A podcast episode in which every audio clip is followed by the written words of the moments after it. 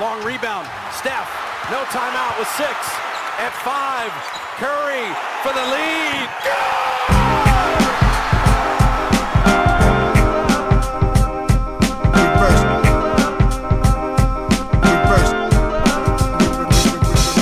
The game's a game. The game's a game. The game's a game. The game's a game. Always. Always.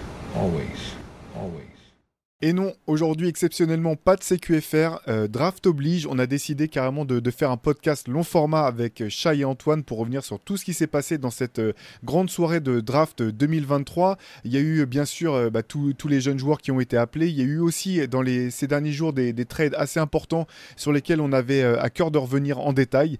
Donc bah, je suis rejoint par le, le bac courte de l'équipe Rivers Basket Session, Chai Mamou, Antoine Pimel sur le pied de guerre toute la soirée d'hier. je ne sais pas si vous les avez suivis lors du live sur Twitch. Si c'est pas le cas, vous pouvez choper le, re, le, le replay, ça vaut vraiment le détour. Euh, pas trop cassé les deux, tout, euh, tout, simplement pour commencer, pas trop mort. la, nuit, la nuit a été courte, mais ça, ça va aller. Hein. Écoute, on, on, a l'habitude tous les ans à ce, ce jour-là de la draft, c'est normal. Hein. Ouais, moi ça va, ça va, en forme. Ouais, mais toi, tu prends des stéroïdes et si c'est plus facile. Euh, on va enchaîner direct sur, voilà, bon, draft 2023. Aucune surprise en ce qui, en ce qui concerne le, premier pick. C'est donc euh, Victor Wembanyama, comme on, comme on le savait, comme on s'y attendait, qui a été choisi en première position par, euh, par les San Antonio Spurs. Devenant au passage bah, le premier Français de l'histoire euh, choisi aussi haut, l'un des, des, rares non-américains à avoir été, avoir été sélectionné à cette position. pas de surprise, il y avait quand même pas mal d'émotions au bout du compte du côté de, de Victor. Est-ce que, est que ça, ça vous a surpris un petit peu? Comment est-ce que vous avez, vous avez vécu la, soirée draft de Victor bah, Ouais, euh, c'était un peu enfin, surprenant. En fait, j'allais dire que c'était surprenant de le voir euh, lâcher un peu prise et pleurer alors qu'il sait depuis, depuis un an qu'il va être numéro un de la draft. Mais quand on voit l'émotion qu'il avait manifestée quand il était parti de, quand il était allé dire au revoir aux supporters de Nanterre pour son dernier match là-bas, il avait pleuré aussi. Tu, en fait, il est, même s'il est en contrôle, c'est quand même un mec qui est bah, euh, qui a des émotions et qui ne veut pas spécialement les masquer. Donc, euh, mais c'était sympa de le voir après directement en interview avec euh, son frère et sa sœur. Enfin, il y avait la famille, tout ça. C'était c'est plutôt cool. Après, il, il, a multiplié les interviews euh, en, en, essayant de rester le plus frais possible, mais c'est quand même pas facile. mais non, c'était sympa. Ça reste un moment historique. Je veux dire, même s'il n'y a pas de surprise le simple fait d'entendre les mecs, euh, les commentateurs américains et même les commentateurs français dire euh, un français, enfin te dire un français numéro un de la draft, même from si France. ça fait un an qu'on le sait. Ouais, from France. Adam Silver, il a dit from Nantar. Ouais. ah, Faut qu'il bosse un peu. Faut qu'il bosse un peu son français. Parce que j'entendais même euh, JJ Reddy qui, qui, comparait les stats de, de comment dire, de, de, Victor à celles de Rudy Gobert à leur sortie du championnat de France.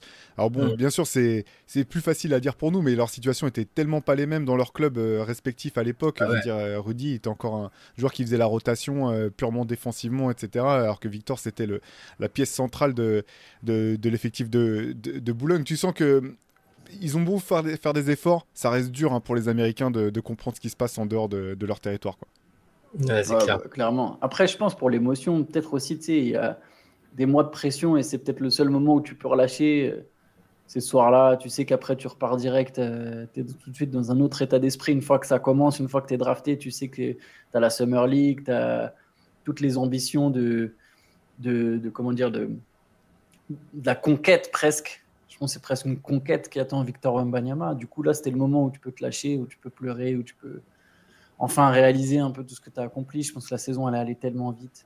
Il a dit que c'était Ça plus... fait un an qu'il le sait, mais est-ce que tu vois, est-ce que tu as vraiment eu le temps de réaliser par Ah, il a dit que de la loterie? Il a dit que c'était le plus bel accomplissement de sa vie. Enfin, et, et c'est- à la limite, c'est presque ça le truc le plus surprenant. Il a l'air d'être tellement programmé pour aller réaliser des trucs incroyables que là, c'est que, enfin, c'est que le début. La draft, c'est la première étape, mais il a quand même, bon, il, il a, il a quand même été ému par le truc et c'était, c'était assez, c'était assez beau à voir quand même. Après, il y a l'énorme pression quand même qui a, qui a accompagné toute sa saison. hein. Je comprends qu'il y a un petit peu, voilà, euh, t'as beau, as beau savoir que ça va se passer jusqu'à la dernière minute, t'as quand même un peu de stress. Euh. Puis là, c'est effectivement, c'est maintenant que ça commence pour de vrai. En tout cas, son, son aventure NBA, sa, sa carrière a déjà commencé depuis un petit moment. Et puis là, la suite va être, ça va aller euh, encore très vite entre euh, effectivement le voyage à San Antonio, signer le contrat, rencontrer euh, tout le monde. Euh, puis derrière, il y aura quand même la préparation euh, pour la Coupe du Monde, Coupe du Monde, euh, Summer un League petit aussi, peu de hein. Summer League sans doute, exactement Antoine. Et Je sais puis pas s'il euh, va, ça je sais aller- pas s'il va la jouer. Qu'il va la jouer la Summer League? Il a dit qu'il allait la jouer, lui. Ok. il Ouais, va jouer dépend. deux matchs. Il va jouer deux Ouais. matchs, comme tous les first C'est. Il possible. va faire Ça dé- Ça dépendra de son état de forme, effectivement, de ce que, ce que les Spurs auront en tête. Mais oui, il avait annoncé, effectivement, Antoine, qu'il avait l'intention de disputer quelques matchs de, Summer League. Il, a aussi dit qu'il allait faire, enfin là, entre, enfin, il va aller à San Antonio, mais il va aussi faire des allers-retours pour les sponsors et tout. Enfin, la, machine, la machine va commencer, il faut être bien accroché parce que les, déjà, les, il y avait beaucoup de sollicitations auxquelles il répondait pas tout le temps. Il arrive à bien gérer ça, mais c'est un, un, challenge là, tout, tout ce qui va s'enchaîner pour lui euh, entre le, bah, les, impératifs en NBA avant, avant, que, avant la saison, la sélection, c'est c'est un autre paramètre à gérer dont, auquel on pense pas, on pense pas forcément. Il y aura peut-être un petit coup de fatigue à un moment. Quoi. Il risque d'y avoir un, coup de barre, c'est clair. C'est vrai que bon, voilà, pour, pour le premier pic, c'était euh, l'une des drafts sur lesquelles il y avait le moins de questions, peut-être avec celle de LeBron en 2003 ou celle de, Zion plus, euh, plus récemment. Là, c'est les exemples qui me viennent en tête, vraiment de, de, de, comment dire, de draft où tu savais quand même dès le départ qui serait, qui serait pris numéro 1. Par contre, en 2 et 3, ça a été serré jusqu'au bout. Euh, qui, qui Charlotte allait choisir entre, entre Scoot et Brandon Miller? Finalement, Charlotte est restée sur bah, ce qu'on avait un petit peu saisi au fil des, semaines. Ils ont fait le choix de, de, sélectionner Brandon Miller et donc Scoot prend la direction de Portland. Au final, est-ce que c'est une surprise pour vous euh, Qu'est-ce que vous pensez finalement de, ce, voilà, de cet, état, euh, cet état de fait qui place Victor en 1, Scoot, euh, pardon, Brandon Miller en 2 et Scoot en 3 Est-ce que c'est la logique selon vous Quel est votre sentiment? Antoine, t'es content toi? Moi, je suis content, bah, clairement. Hein. Je, très content que Portland se retrouve avec Scoot Anderson plutôt que Brandon Miller. Et c'est même pas nécessairement une pique envers Brandon Miller. Par contre, il y a un truc qui m'interpelle chez les Hornets, je comprends la logique de prendre Brandon Miller, un ailier, un scoreur, un, potentiellement un meilleur fit que la Mélo. Même si nous, je pense ici dans la rédac, on est tous partisans du. Quand tu pioches dans le top 5 ou dans le même presque un peu presque jusqu'à top 10, en tout cas top 5 sûr, tu prends le meilleur joueur disponible et pas le meilleur fit. Euh, mais tu mises vraiment sur le plus gros talent. Après, si eux estiment qu'il n'y a pas une si grosse différence que ça entre Miller et Anderson, bon là, tu peux effectivement miser sur le fit. Mais ce qui m'interpelle vraiment, j'y viens du coup maintenant, pourquoi c'est Michael Jordan qui avait le choix final dans, cette décision, qui, avait le dernier mot sur cette décision, alors que, un, il part dans quelques mois, deux, il a quand même un historique catastrophique de sélection de talent, c'est pas du tout son point fort. Michael Jordan, ça a été le meilleur joueur de tous les temps, ok, super. Par contre, pour ce qui est de, un, diriger, il est pas, il est pas ouf, et deux, repérer les talents, il est catastrophique. Et là, on lui laisse le dernier mot Mitkopchak, hein, le GM, l'a reconnu, hein, a dit ouais, c'est Jordan qui aura le dernier mot, alors que dans quelques mois, il sera même plus à la tête de la franchise. Et tu prends une décision qui concerne l'avenir de la franchise. Moi, c'est vraiment quelque chose qui m'étonne. Et du coup, voilà, je pense que Brandon Miller est peut-être un super basketteur. Maintenant, est-ce qu'il peut devenir une puissance, un, joueur qui vraiment révolutionne ta franchise, qui la tire vers le haut pendant des années et des années? Ça, j'en suis moins sûr. J'ai un peu plus de certitude sur Scott Anderson à ce niveau-là faut, faut que ce soit un jeu. Enfin, déjà qu'il arrive à éviter les ennuis, ça c'est un peu. Ça paraît être une évidence, mais c'est pas si simple parce a, il a réussi à en avoir à la fac. Euh. Puis, puis il a la personnalité qui va avec euh, le mec euh, pour lequel tu, redoutes ces, ces, choses-là. Il est quand même très sûr de lui, un peu extraverti. Tu sais, dans les interviews, il, était très très conscient qu'il sortait des phrases qui pouvaient un peu choquer, des phrases sur le basket. Hein, je parle pas de trucs en dehors, mais tu sais il a, martelé à tous les, sur chaque chaîne, chaque média, il disait ouais, euh, mon goût c'est Paul George. Enfin, même limite quand on lui demandait pas, tu vois. Il, reprenait ses trucs. Je, sais pas, j'ai une vibe bizarre avec lui. Il faudrait que j'arrive à me concentrer un peu sur le basketteur qui est, excellent et très prometteur.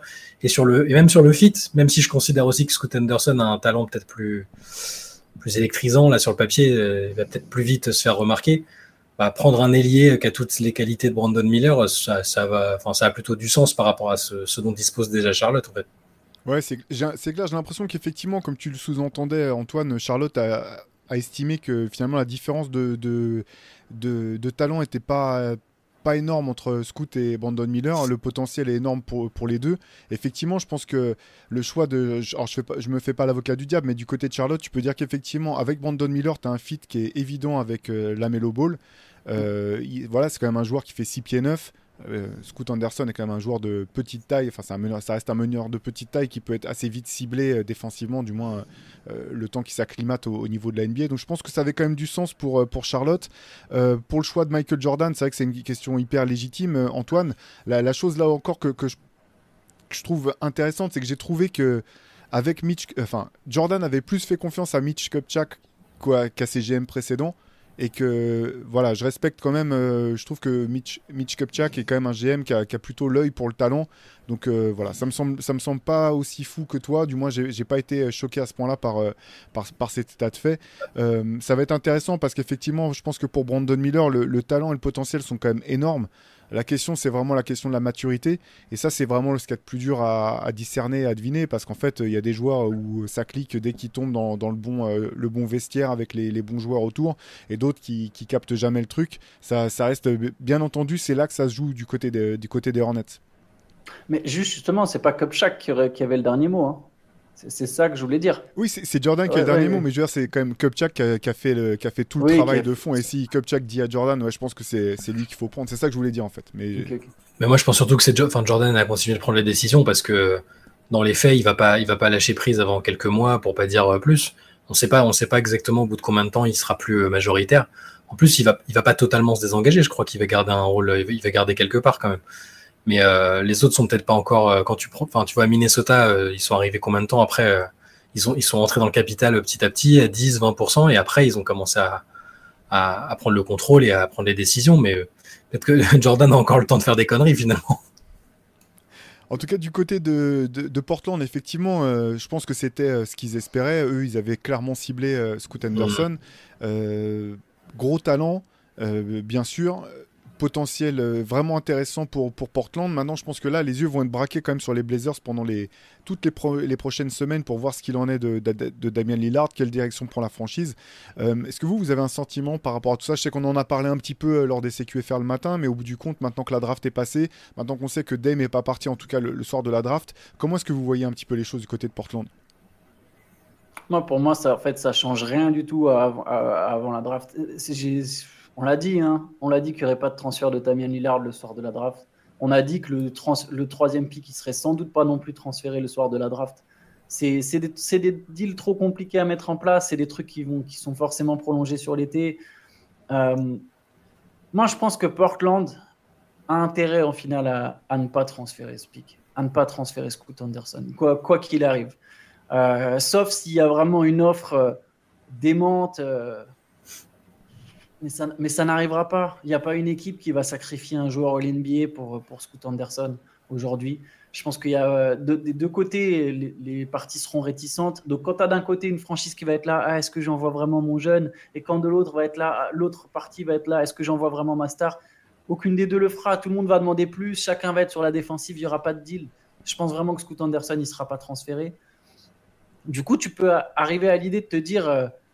Bah, est-ce que dans là, je sais pas, 22 juillet, bah, finalement, ouais, Damien Lillard, il se rend compte que, ça, que c'est pas, c'est pas possible et, et, il demande son trade. Mais très sincèrement, si Damien Lillard il pouvait cohabiter avec Anthony Simons dans le bac court, je me dis il peut le faire avec Scoot Anderson en fait. Après, Simons c'est un meilleur shooter et c'est un joueur qui est prêt. Il a, il a, il a, il était à 21 points par match l'an dernier. Mais je me dis qu'il y a un monde où tu peux quand même renforcer l'équipe en re-signant Jeremy Grant, en transférant peut-être Simons pour un, pour un joueur euh, fort. Bon, voilà, on a vu que la piste Siakam, elle commençait à s'éloigner, mais tu peux encore essayer de renforcer cette équipe sans être en mesure de jouer très gros. Mais voilà, et après, c'est à Lillard de faire son choix. Est-ce que je suis prêt à être le mentor de, de Scoot Anderson et à commencer et à voilà, être à ses côtés Et on a un bac court qui est au final pas si différent de celui que j'avais avec Simons? En tout cas, je suis Portland, je transfère pas ce pic. Le, son de cloche, c'est quand même qu'il est toujours pas intéressé par le, le youth movement, comme ils disent, comme Brian Winders dit. Euh, et d'un côté, comme on le dit, euh, plein de trucs contradictoires.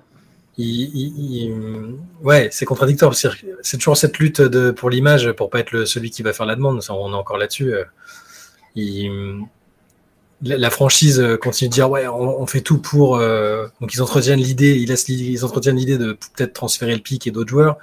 Lillard de son côté fait pas de demande formelle pour pas être le gars qui leur met une pression insoutenable et faire le gars. Euh, c'est toujours pareil. Jusqu'à quand ça va durer? Tu parlais de mi-juillet, fin juillet. Peut-être que, ouais, juste avant le début de la saison, euh, on n'est pas à l'abri de ça. Hein. Arden, il l'avait poussé assez loin. Hein. Enfin, il avait commencé assez proche du début de saison. Son opération, euh, sortez-moi de là. Donc, c'est peut-être pas. Ça, il y a peut-être encore du temps. Il leur laisse peut-être aussi le temps de faire des moves, mais j'ai du mal à avoir une marge de manœuvre énorme pour pour que ça donne une équipe qui, qui visent le titre, c'est difficile. Ouais, d'autant que si finalement. En fait, finalement, il n'y a pas forcément d'urgence non plus du côté de Portland. Comme tu dis, Antoine, je pense qu'ils ont bien fait de prendre, le, de prendre ce, pic. Maintenant, ils, ils, ont la capacité à la fois de contrôler leur présent et leur avenir.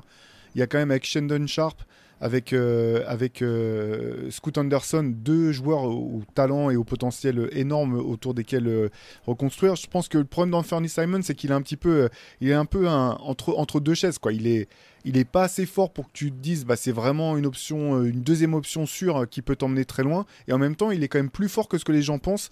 Maintenant, quand on voit un petit peu les rumeurs de trade, tu te dis mais en fait, enfin, j'ai l'impression que limite, il, est un petit peu, on oublie un petit peu ce qu'il ce qu'il est capable de faire offensivement, en tout cas sur un terrain. C'est quand même un, joueur très fort hein, qui est encore très jeune.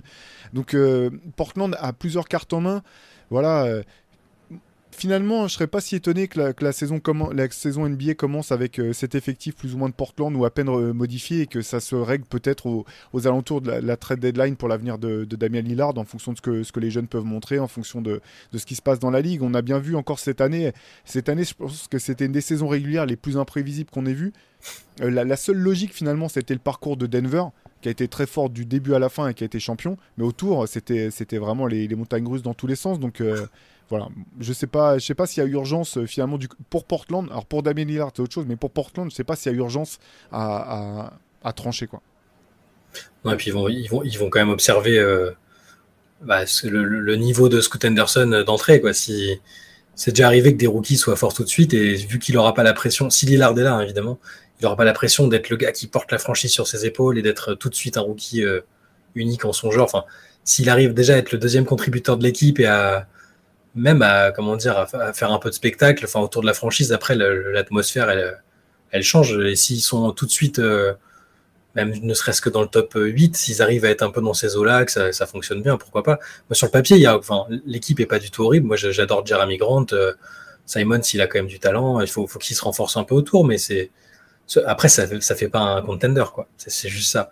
Mais on sait pas quel, on sait pas à quel, degré de renfort Lillard souhaite. C'est toujours ça. C'est pour l'instant, il veut, il veut pas trop euh, se livrer là-dessus pour pas qu'après on lui, on lui reproche des choses. Donc, euh, on verra. Mais Anderson, euh, c'est très bien. Moi, les images du workout avec Portland, j'avais été assez bluffé.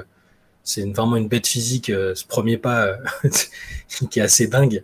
donc, je suis très content qu'il aille là-bas et pas à Charlotte où je pense que même, même s'il est peut-être plus talentueux sur le papier que Miller, il il aurait peut-être pu se marcher un peu euh, sur les pieds avec la mélo, euh, même s'il est plus créateur. Euh. Enfin bon, voilà, on verra. Ouais, ce qui est intéressant pour finir, c'est comme du côté de Portland avec Scoot Anderson, c'est je trouve que finalement il est, il est vraiment dans le, dans le moule un petit peu de, des joueurs sur lesquels les Blazers ont, pu miser par le passé à la draft. Mm. si je pense à Brandon Roy, si je pense à Damien Lillard ou Scoot Anderson, c'est vraiment à chaque fois des joueurs qui, de ce qu'on entend de, de, Scoot Anderson, ont vraiment la tête sur les épaules, qui sont des, des, des, mecs qui vont travailler, qui vont bosser, qui sont sérieux. Ça, je trouve ça intéressant quand tu es un petit, un un petit marché, encore une fois. On parle tout le temps de culture, etc. Des fois, c'est un peu, c'est un peu euh, galvaudé comme, terme, mais je trouve que voilà, c'est intéressant quand tu as une franchise de ce type-là, de pouvoir miser sur des gens que, où tu dis, bon, bah, ils vont, ils vont coller avec ce qu'on essaie de mettre en place et on, mise sur eux euh, dans la durée. Quoi. Donc, euh, voilà, bon, à voir, hein, ça se trouve, demain il sera échangé. Ce que je voulais me dire n'aura aucun sens, mais je suis surpris quand même. Euh, je vous propose ouais, qu'on fasse un petit point sur les Français. Alors voilà, si vous voulez, si vous voulez le détail de tout ce qui s'est passé dans, la soirée de la draft, je vous invite vraiment à aller sur Basket Session. Il y a euh, le déroulé, euh, voilà, vous pouvez retrouver le live avec tous les pics, tous les échanges. Il y a tout un tas d'articles d'analyse, de portraits, de présentation de ces joueurs qui ont été sélectionnés hier. Donc je vous encourage à aller sur Basket Session pour vous familiariser avec tous ces nouveaux noms, tous ces nouveaux visages. Moi, je vous propose à tous les deux de faire petit point sur les Français. Euh, l'autre euh, superbe, alors là pour le coup c'était... Euh, alors une surprise oui et non dans le sens où on, avait bien senti que sa cote était en train de monter en flèche. On s'attendait quand même pas forcément à ce qu'elle monte aussi haut. C'est Bilal Koulibaly, le, coéquipier aux Metropolitans de, Victor, qui a été sélectionné en septième position, donc drafté par Indiana puis envoyé dans la foulée à Washington. ça c'est quand même l'histoire, enfin c'est superbe histoire pour, pour Bilal, non Qu'est-ce que vous en pensez tous les deux? Ouais, il a, il a une ascension euh, météorique. Euh, il, sort, enfin, il était inconnu du grand public il n'y a pas très longtemps et euh, bah, le, fait de, c'est un de ceux qui a le mieux, qui a le mieux appréhendé, qui a le mieux profité de la toute l'hype qu'il y a eu autour de Victor finalement. et, puis il était proche de lui et, Victor a fait de la pub pour lui à la fin. Ça, je pense que ça a bien aidé quand même parce que les mecs sont un peu plus penchés sur son cas quand il a dit bah ouais il est meilleur que les jumeaux Thompson il a le même profil, mais il est meilleur. Bah, les gars ils se sont dit, ah ouais, peut-être quand même, il y, a, quelque chose là-dedans. Alors, il a été pris après eux, mais au final, septième, c'est le, c'est le deuxième Français drafté le plus haut ex aequo avec Kylian Hayes. Et, et, puis, on a beaucoup parlé de lui. Du coup, les médias américains sont vraiment penchés sur lui. Et, et c'est pas, enfin, on aurait, on pourrait penser que Washington c'est pas, c'est pas fou pour commencer, vu qu'ils sont en pleine reconstruction, mais je pense justement qu'il va avoir du temps de jeu. C'est parfait. Et je pense que c'est parfait.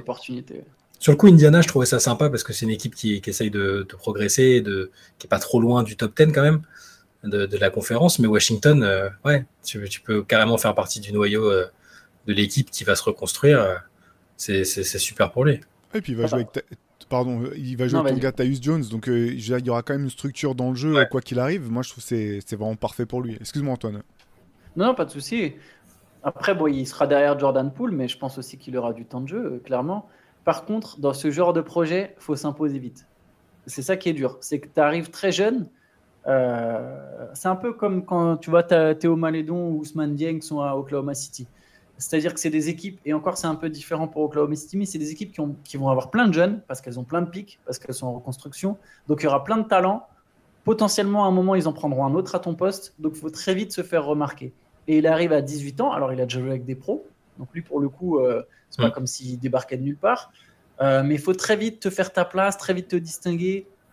Parce que tu n'es pas du tout à l'abri qu'un an après, en fait, à la draft, euh, les Wizards, ils prennent un joueur au plus fort potentiel Mm. ou un joueur mieux préparé ou qui saura mieux se mettre en avant, euh, juste un an après que tu sois arrivé, que tu aies à peine eu le temps de prendre tes marques en NBA. Quoi. Donc ça, c'est un peu le défi. Donc il n'y a pas de pression d'un côté parce qu'il n'y a pas de pression de résultat à Washington, mais je pense qu'il y a quand même l'intérêt de te montrer vite. Regarde, Kylian Hayes est un très bon exemple d'ailleurs. Kylian Hayes, il arrive à Détroit et deux drafts consécutifs, ils prennent des mecs qui jouent sur son poste. les Wizards vont piocher haut pendant un moment il faut vite, sachant qu'il y a déjà un starter potentiel sur son poste, un mec qui peut jouer 35 minutes. Je pense que Jordan Poole, il va avoir énormément de minutes s'il le garde. On verra quelle est l'ambition des Wizards d'ailleurs, parce qu'on parle de tanking, de tanking. Euh, je pense qu'ils ne seront pas bons, mais Tyus Jones, c'est un joueur solide. Et Jordan Poole, c'est quand même un mec qui peut mettre des points. Ils auront quand même un back court qui est pas mauvais, sachant que Denis Avidia, c'est pas c'est quand même quelqu'un qui peut apporter du lien, qui maintenant a une certaine bouteille NBA. Daniel Gafford, il y a du talent. Euh, les Wizards seront pas bons, mais ils seront pas nuls, nuls, nuls en fait. Donc voilà, donc je je pense que c'est pas le mauvais endroit pour commencer, mais voilà, j'attends de voir vraiment pour Bilal Koulibaly. Je, souhaite que ça marche, mais tu as totalement raison sur, sur euh, totalement raison pardon dans ce que tu dis Antoine la seule différence moi comme je trouve notable par rapport à, Théo Malédon et, Kylian Hayes ou même euh, Franck Nilikina c'est que c'est pas un porteur de ballon en fait. Et je trouve que la pression elle est beaucoup plus dure sur un, sur un jeune qui, est, qui va porter le ballon, qui doit créer le jeu, trouver le moment quand scorer, qu'un joueur avec le, profil de, de, Bilal. Et, et c'est vrai que tu parlais de Jordan Poole qui est sur le même poste. Ils ont des profils tellement différents que je pense que voilà, tu peux aussi les faire jouer ensemble. Tu peux, voilà, c'est pas pour dire, enfin, j'enlève rien à ce que tu dit Antoine, parce que c'est vrai qu'en NBA on sait que ça va très vite, mais en septième pick ils l'ont quand même pris bien haut. Je pense que voilà, en tout cas sur cette première saison, ils sont, ils n'auront pas d'objectif de, vraiment de, résultats. Euh, tu raison de parler de Gafford, hein, ça va être intéressant de voir ce que lui aussi, de voir ce que Washington en fait en fait, ce qu'il le garde, ce qu'il le garde pas euh, pour leurs objectifs cette saison.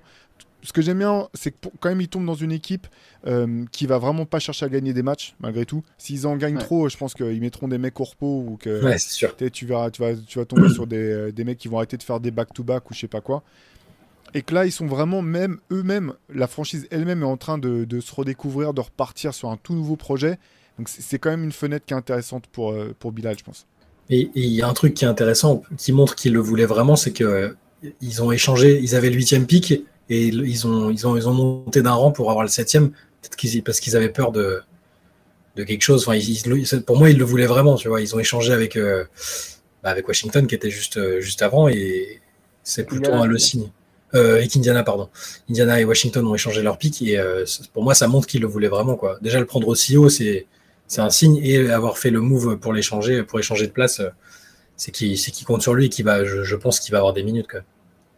Au passage, est-ce que c'était vraiment malin?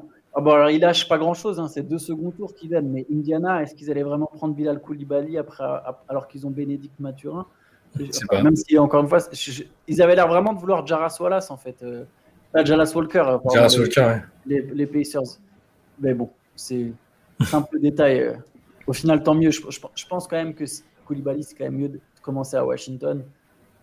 Et dans, comme, comme vous l'avez dit, quoi, dans un truc complètement en reconstruction. Allez, autre français, euh, alors cette fois-ci au second tour, euh, français suivant euh, sélectionné, Ryan Rupert, mm. sélectionné par Atlanta, envoyé à Portland. Donc là, moins de garantie, hein, forcément, second tour oblige. vous le voyez, enfin c'est toi, Shai, qui a fait les, mock drafts pour, pour, Basket Session. c'est logique pour toi, Ryan Rupert, cette, cette sélection en, 47, en 40, 43e pardon, position c'est un peu bas quand même, hein. mais bon, pour le potentiel qu'il a, il est déjà très très fort défensivement. Euh. il a joué dans un championnat pro en Australie, donc euh, c'est pas un gamin de 18 ans qui découvrirait euh, le monde professionnel. Il a quand même un peu d'expérience là-dessus. on voit la place qu'il y a pour le développement, là où il va travailler pour progresser. tout le monde s'accorde à dire qu'au niveau mentalité, bah, on voit, on connaît la famille. Hein, on voit sa sœur qui a, très bien réussi ses débuts dans le monde professionnel. Lui, il m'a l'air d'être fait dans le même moule. Et donc avec le potentiel qu'il a, moi je, je pensais qu'il serait pris avant. Donc c'est un peu enfin, c'est décevant sans être décevant. Je pense que ça, ça on peut pas on va pas exclure euh, qu'il ait sa chance en NBA euh, rapidement mais euh, bon après à Portland euh, ça va dépendre de ce qui se passe là-bas aussi.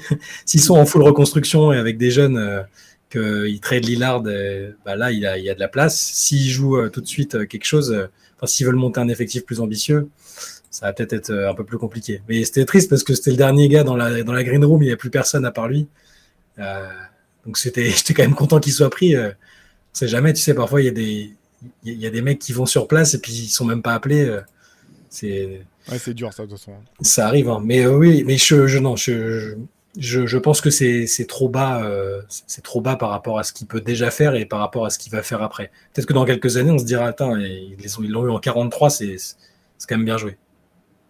Je me demande si les Nuggets n'auraient pas pu le prendre avec leur 32e pick.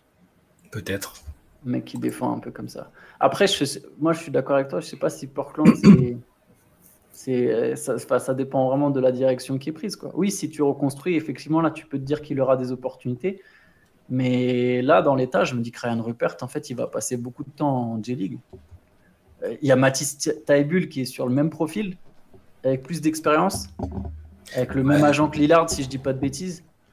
Ouais, après Taibul il est plus petit, enfin il peut jouer Rupert, il peut jouer sur les postes euh, peut jouer sur du 3-4. Euh. Mais Taibul aussi, il peut Oui, Taibul aussi, ouais. Ouais, ouais. Je sais pas. Je, honnêtement, si les Blazers soit se renforcent, soit restent pareil, je me dis qu'il aura du mal à se faire sa place. Hein, en fait. ah, ça peut être du, draft and stash euh, et, qui commence sa carrière, enfin, qui reprenne sa carrière pro ailleurs tout en étant lié à la franchise, c'est possible. Mais oui, c'est un peu décevant parce que je. beaucoup de G Beaucoup de G, ouais. Ouais, en sachant. En plus, la G-League, c'est moins fort que le championnat australien. Donc, euh, c'est dommage. Enfin, c'est pas, pas une différence. Euh, ça pas une progression pour lui. C'est pas une progression folle, je trouve. Donc, euh, je sais pas si c'est intéressant. Après, peut-être qu'il va faire, il va faire le training camp, qu'ils vont se dire, ah, quand même, il est chaud, vu ce qu'il apporte. Puis voilà, Portland, on a vu, c'était défensivement, c'était un peu la cata. Donc, un joueur qui peut apporter ces choses-là dans la rotation, même s'il a dit que, que 10 minutes la première saison, c'est bien déjà. Donc, bon, on, va voir ça présage peut-être pas forcément de ce qui sera réellement son temps de jeu ou son importance, euh, son importance après. En tout cas, moi, je l'aurais, je l'aurais pris plus haut que ça, c'est sûr. Et donc, ouais, et pic suivant, 44e, Sidi Sissoko, euh, direction euh, les Spurs pour, lui. voilà, donc il était, et pour le coup, il jouait en G-League déjà, mmh. Sidi. Qu'est-ce que vous en pensez? Là, c'est pas, je trouve que c'est pas inintéressant connaissant euh, euh, l'intérêt que les Spurs ont pour les joueurs, euh, les joueurs français, leur capacité à aller chercher des mecs au deuxième tour. Et puis là encore, c'est une équipe qui est en semi-reconstruction. Il y a déjà une base quand même, il y a quand même un projet de jeu, mais on sait que c'est une équipe pour le coup qui sait prendre des, prospects et les faire travailler avant de les intégrer à, sa rotation. Qu'est-ce que vous en pensez pour Sidi Français qui risque d'avoir une place dans le roster dès cette année ou c'est un projet long terme? Ah, moi, je pense qu'il peut. Hein. il peut parce qu'autour, ça reste un peu en, construction. Enfin, on ne sait pas exactement sur quoi s'appuyer. Ils se disent euh, un, autre Français. Il a ses grosses qualités, c'est sur l'énergie, l'intensité, la défense. Il est déjà très bon défensivement. Euh, il y a carrément moyen. Moi, je là aussi, je l'avais, je l'attendais plus haut que ça. Et je pensais qu'une équipe euh, essaierait de le faire venir avant. Donc, c'est un, je trouve que c'est un bon coup pour les Spurs, quelle que soit l'importance immédiate qu'il lui donne. Mais c'est, je trouve, je trouve ça très bien. C'est un, un, bon spot pour lui. À San Antonio, ils estiment, ils vont, ils estiment beaucoup le, je pense, hein, la valeur travail un peu gars qui, est là pour progresser, qui se donne à fond. il peut très bien jouer cette année. Je, ne serais pas surpris qu'il soit dans la rotation cette année. Hein. En fait, moi, je, suis toujours d'avis de me dire que c'est mieux d'atterrir dans une franchise qui a une direction claire, et c'est un peu ce qu'on met en avant là depuis le début. Tu vois, pour Washington, bah, tu te dis au moins tu sais à quoi t'attendre. Bah, là, c'est pareil à San Antonio. Tu sais que tu auras une opportunité. Et c'est pour ça que Ryan Rupert, je suis, un, peu plus sceptique, mais c'est pas sur lui. Au final, c'est sur la situation dans laquelle il se retrouve. Là, Sidi Sissoko, après, pour la place dans la rotation, je me dis ça peut être compliqué, mais d'un autre côté, par contre, il est sur un profil qui a tu vois, le côté energizer qu'il n'y a pas forcément aux Spurs. Je pense qu'il n'y aura pas beaucoup non plus de minutes à prendre derrière les Johnson, Vassell, Bram, euh, ou je sais plus comment Malaki. Ils ont un autre. Branham, ouais, Branham. Branham, pardon. Ouais, Branham. Tu vois, ces gars-là vont prendre la plupart des minutes sur les postes 2, 3, 1. avec Trey Jones, mais, mais, mais, bon, voilà, il peut quand même avoir effectivement ce rôle en sortie de banc où tu joues 10, 15 minutes. Et si tu te fais, si tu te fais remarquer sur 5, 6 matchs de suite, en fait, derrière, tu peux vraiment gagner ta place dans la rotation. Après, bon, je pense qu'il fera encore des passages en G-League lui aussi. Hein. C'est souvent le lot de façon des mecs draftés au deuxième tour. Mais il y a, une petite carte. Ouais, ce que, ce que j'aime bien, c'est comme, comme, comme, vous, je serais quand même surpris qu'il arrive à se faire une place dès cette année dans la rotation. Par, par contre, ce que j'aime bien à San Antonio, c'est que même les joueurs qui vont jouer en J-League, il y a un vrai programme pour eux. Il y a un mhm. vrai programme de progression euh, et de travail. C'est pas simplement 20 euh, mètres 35 euh, points en J-League et si tu n'y arrives pas, on ne te réintègre pas. C'est vraiment une des franchises qui est mieux organisée pour ça, avec peut-être les Raptors, voilà, des équipes qui savent se servir de leur équipe de J-League et en même temps qui donnent aux prospects en ils croient vraiment les moyens techniques de, progresser. Donc, bon, à suivre. Je pense que ça sera peut-être plutôt pour la saison suivante qu'on pourra voir euh, où il en est de, ses progrès. Mais en tout cas, euh, intéressant. Dernier joueur, enfin, dernier joueur, non, mais on peut parler euh, rapidement de Nadir Ifi, qui pour le coup n'a pas été, a pas été sélectionné, le nouveau joueur du, Paris Basketball. vous pensiez qu'il avait une chance quand même d'être d'être retenu dans cette draft? Ou c'était un petit peu. ça partait loin? Il avait fait des bons workouts, je crois. Hein. Enfin, c'était plutôt, il s'était fait remarquer, mais en même temps, il avait déjà signé pour le Paris Basket pour la saison prochaine, donc je, je pense pas que, je sais, c'est pas ultra surprenant qu'il n'ait pas été pris. Euh, euh, et, ça, ça, ça, n'empêchera pas à l'avenir d'aller jouer à NBA s'il s'avère qu'en Europe, il est vraiment bien, que son jeu est toujours aussi adapté à la NBA. Enfin, il est encore jeune, hein, il n'a pas beaucoup de saisons derrière lui. Donc non, je suis, suis pas, suis pas surpris qu'il n'ait pas été drafté. C'est toujours un peu mystérieux les, plans des équipes une fois que tu arrives au deuxième tour, euh, c'est pas trop de. Donc non, non, je je suis pas surpris et je pense qu'on le verra peut-être un jour si, si sa carrière continue de, sur la même ascension qui est très très intéressante. C'est un beau joueur. Non, moi, non plus, je suis pas du tout surpris. Je pense que déjà, en fait, tu lui rajoutais 10 cm. Là, peut-être ouais, qu'il y avait moyen qu'il soit pris, mais 1m84, même s'il a un profil taille NBA, je pense que c'était quasiment acquis qu'il allait pas être drafté. Euh, par contre, effectivement, c'est quand même un mec qui est force scoreur, force sur pick and roll, euh, bon de loin. Il, a, ouais, il a un profil NBA. Je ne sais pas s'il a la taille NBA. Malheureusement, il y a encore ce, tu vois, cette limite, cette euh, restriction et presque ce cliché. Mais s'il cartonne en Europe, ouais, il y a, toujours, tu te dis que Nadir Ifi, il peut à un moment se retrouver dans un gros club européen. Tu vois, il y a, il y a, il y a des étapes, quoi. Euh, là, tu vois, il va jouer maintenant pour le Paris Basket, peut-être à un moment pour un gros club européen, et qui sait après jusqu'où ça peut te mener je fermerai pas complètement la porte. Après, voilà. Je... Les franchises, elles regardent des mecs d'un mètre 84 qui peuvent scorer aux États-Unis, ils peuvent t'en trouver euh, à l'appel, quoi. Tu vois. Ouais, faut jouer comme euh, si tu fais un mètre 84, faut jouer comme José Alvarado, quoi. Et du coup, bon, ça, j'ai peur que ça soit souvent une limite. Allez, je voudrais vous, parler d'une dernière équipe euh, pour parler de la draft. Une équipe qui n'a pas drafté haut, mais qui s'en est quand même plutôt bien sortie. Je crois que Antoine, tu, travailles sur un, euh, sur un article sur les grands gagnants et perdants de, la draft. Où il, est, posté peut-être même sur Basket Session. non, il est, non, il, est, pas encore posté. Voilà, il, est en plein, en plein travail. Euh, une équipe quand même qui sort, euh, qui sort je pense, euh, gagnante de, cette draft, c'est l'équipe des Mavericks en fait, qui a mis en place euh, plusieurs deals. Est-ce que, allez Antoine, je vais te passer, la parole. Est-ce que tu peux nous expliquer un petit peu ce qu'a fait Dallas hier soir? Alors à la base, ils avaient le dixième pick. ils l'ont envoyé à OKC pour drafter plus bas, drafter en 12. Et dans le lot, dans ce transfert-là, ils envoient Davis Bertans, Bertans le contrat de Davis, aussi Davis Davis, son frère. Ouais, c'est bien Davis Bertans. Donc euh, le laiton qui part, qui se retrouve à OKC. Donc ça en soi, en fait, juste avant même qu'on parle des prospects qui ont été pris ou quoi que ce soit, ça en soi, en fait, c'est déjà une victoire. Bertans, s'il mettait pas un pied devant l'autre à Dallas, il a, depuis qu'il a signé son contrat, il n'y a plus du tout d'adresse euh, extérieure, donc il, ne servait plus à grand chose. On va pas se mentir. Euh, à partir de là, ça, réussir à se débarrasser de son contrat, c'est déjà une victoire. Derrière, alors là, Shai en parlera mieux que moi, mais en 12, ils prennent Derek Lively. Derek Lively de Duke. qui est donc déjà Duke, certaine, euh, un certain prestige. Mais avant, juste avant, avant je, vais, je te laisserai faire Lively, mais juste avant, quand même, il y a eu un autre move plus tard qui est pour moi, qui est pour moi ce qui fait que les Mavericks sont gagnants de cette soirée. C'est le move d'après, combiné au départ de, de, de Bertans. C'est que derrière, ils ont réussi à faire venir Rishon Holmes, qui hmm. correspond à plein de besoins. Déjà, je pense que Rishon Holmes, il avait perdu sa place à Sacramento, mais je trouve que c'est un vrai joueur intéressant. Euh, il avait perdu sa place essentiellement parce que Sabonis a pris tellement de place aux Kings. Mais en vérité, Holmes, il peut faire le boulot. C'est vraiment le rim runner, euh, protecteur de cercle, euh, l'espèce de pivot moderne qu'on voit dans plein d'équipes. Et lui, il est capable tout, à fait d'assumer ce rôle. C'est intéressant d'avoir un mec comme ça avec Doncic. Ils avaient besoin d'un protecteur de cercle. Ils avaient besoin d'un mec qui roule fort vers, qui roule fort vers le panier en, posant des pick and roll avec Doncic, Kyrie. C'est le parfait, parfait complément. Il est payé moins que Bertans, 5 hmm. millions de moins, donc tu récupères un peu de place sous le cap, et son contrat est moins long, donc est un meilleur fit. Donc tout ça mis ensemble, en fait, tu te dis, bon, ça c'est une bonne soirée, tu vois. C'est pas des moves qui te révolutionnent une franchise, mais ça montre une certaine direction intéressante, je pense. Et à côté de ça, il y a donc Derek Lively, euh, Shai, qui je crois est un prospect en qui tu croyais. Euh, ouais, je l'avais mis un peu plus haut, euh, je l'avais mis en 7. C'était bon, c'était ça pouvait être considéré comme un reach par rapport aux autres mocks euh, on pouvait voir à droite et à gauche, mais euh, c'est vraiment un pur pivot. Euh, je trouvais très talentueux. Alors à Duke, c'est plus vraiment encore. Enfin, là, ils sont dans une période un peu intermédiaire avec le départ de Coach K. Euh, c'est, ils sont pas sur leur meilleure période, leur meilleure QV, mais il y a quand même des bons petits joueurs. et lui, sans, il a vraiment des grosses qualités défensives à l'intérieur, sans, sans oublier, enfin, tout en étant quand même bien mobile en attaque aussi.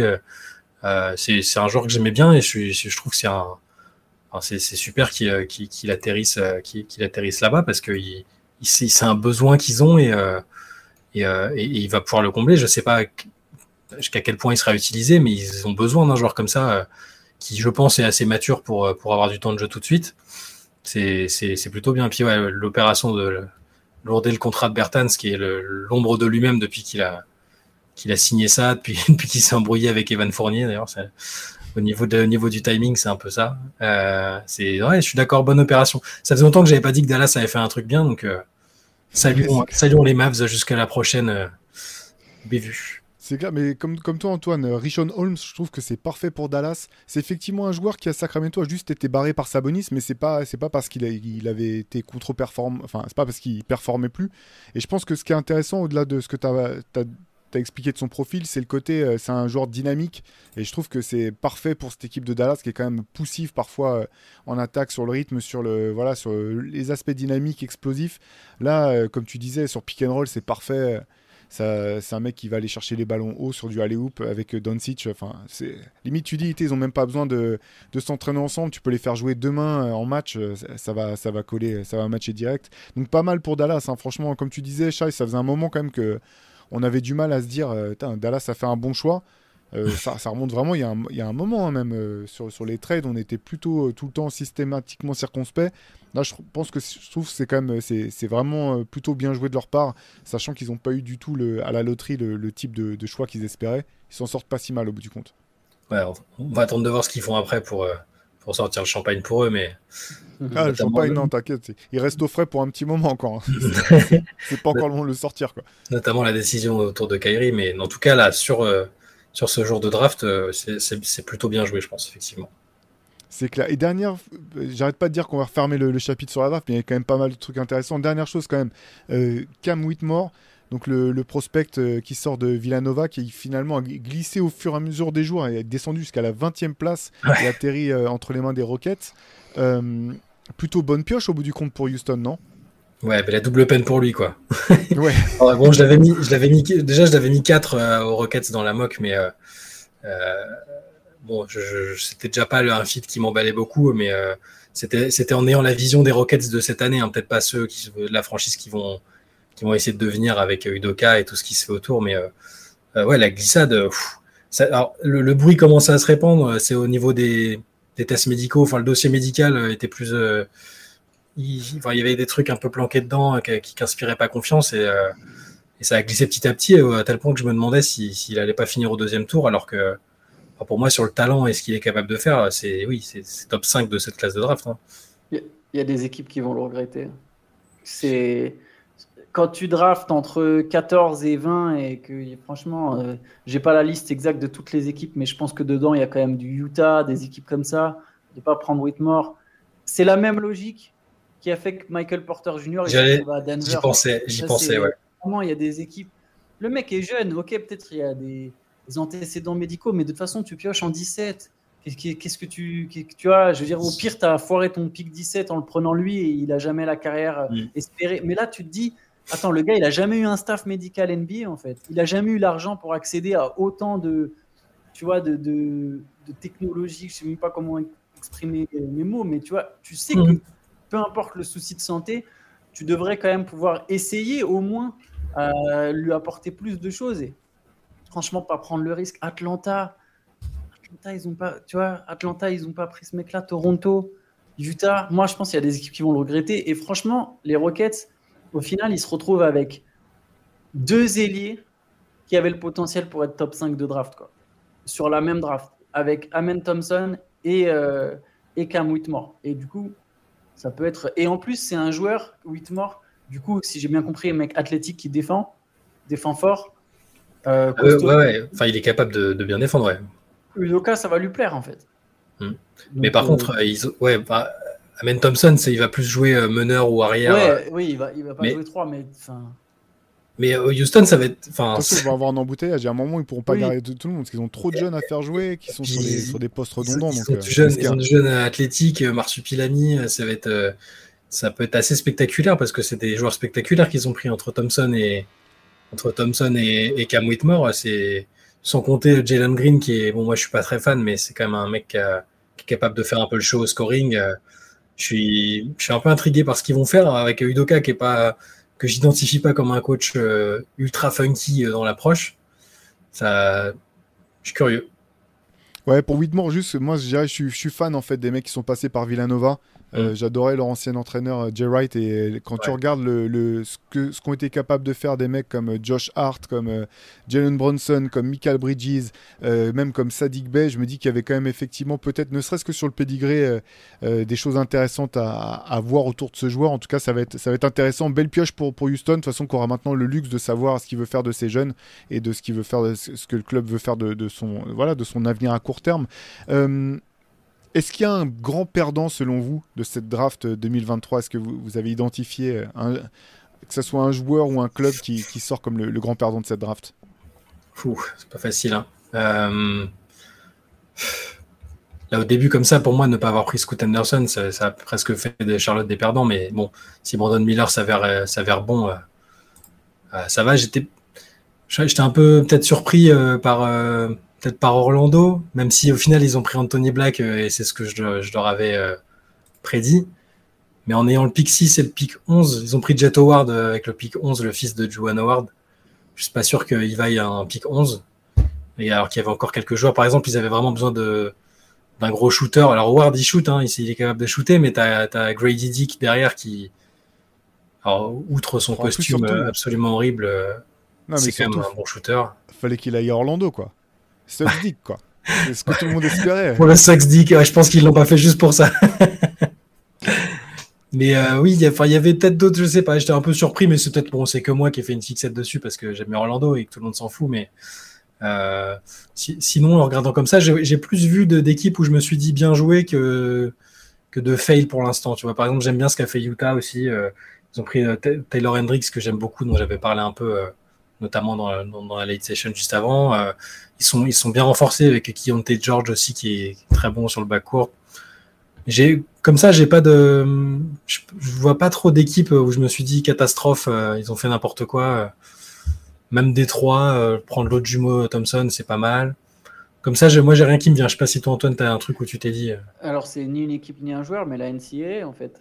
Ah ouais, bah oui, oui, ils ont que deux mecs dans les tu vois que maintenant, il y a donc le Jelly Guinea, ça fait un moment que le Jelly Guinea envoie des super prospects. Je parle vraiment des top picks.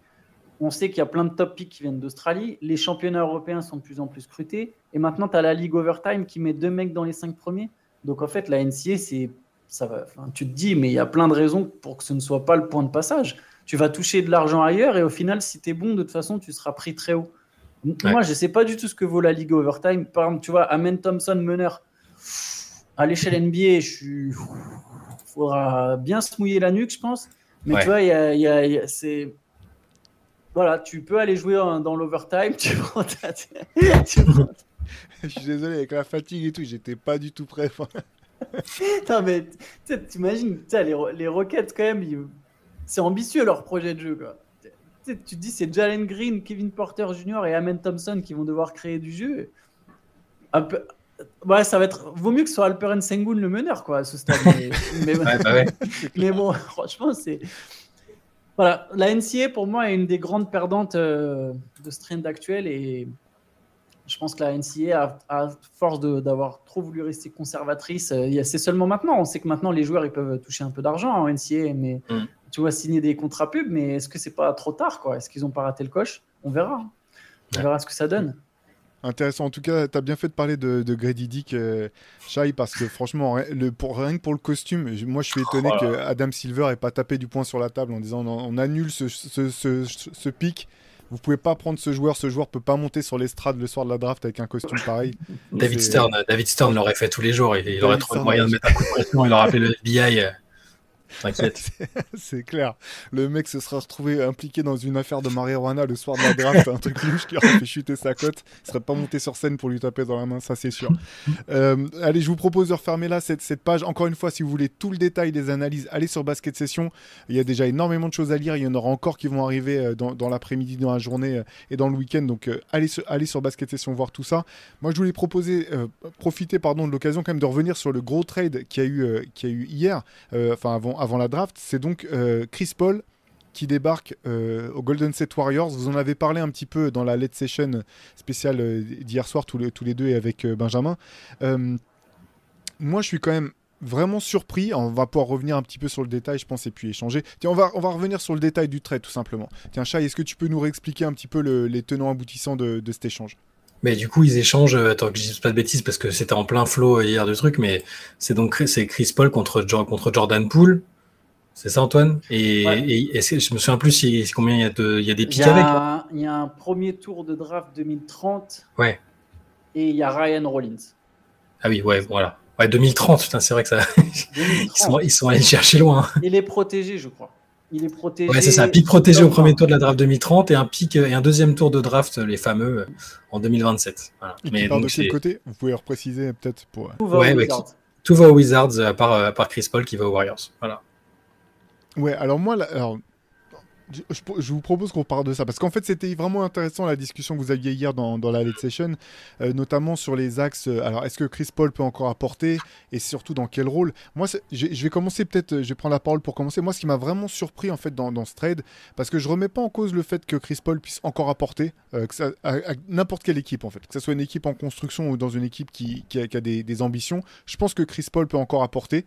Moi ce qui m'a vraiment étonné c'est que je trouve que le style de jeu qui est pratiqué par, par les Warriors, euh, c'est un style de jeu que Chris Paul a jamais eu l'occasion de jouer de sa vie en fait.